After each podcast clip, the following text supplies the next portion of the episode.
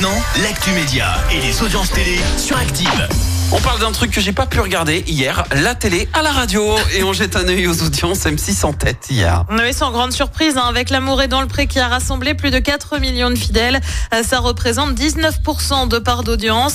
Derrière, on retrouve France 2 avec Noir comme neige. Euh, TF1 complète le podium avec Cannes, police criminelle. Bah bravo, euh, quelques petites explications, c'est juste que je- j'ai plus accès à l'antenne, le, le bon vieux râteau de la TNT. Voilà. Voilà. Une émission emblématique de retour. Et ouais, et ça concerne ça. ça. Vous êtes le maillon faible.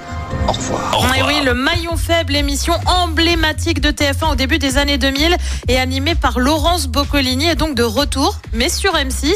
Et on ne retrouve pas l'animatrice, mais plutôt un comédien qui a été formé chez nous. C'est Vincent de Dienne. C'est pas vraiment la première fois hein, que le jeu a été euh, repris. Ça avait été le cas sur D8 à l'époque. C'était en 2014 C'est vrai. avec Julien Courbet. En revanche, on n'a pas encore de date de diffusion du jeu remanié. Un bon petit recyclage. Exactement. Lui ne cache pas un intérêt pour une émission. C'est la France a un incroyable talent. Éric Antoine, membre du jury, affirme qu'on lui a déjà proposé d'animer l'émission d'M6. Et le magicien est clair. Il serait ravi de passer à l'animation.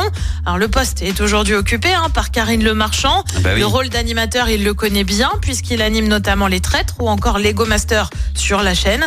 En attendant, il reviendra bien pour une nouvelle saison, mais en tant que juré. Il précise que l'idée d'évancer Karine Le Marchand de la présentation n'est absolument pas à l'ordre du jour. Euh, Non, mais le petit mot est glissé quand même, hein. Enfin, pardon, mais. Je sais que tu l'aimes beaucoup, toi t'aimerais bien. Mais moi je l'adore. Il a pris en plus il prend il est plutôt bon hein, en tant qu'animateur.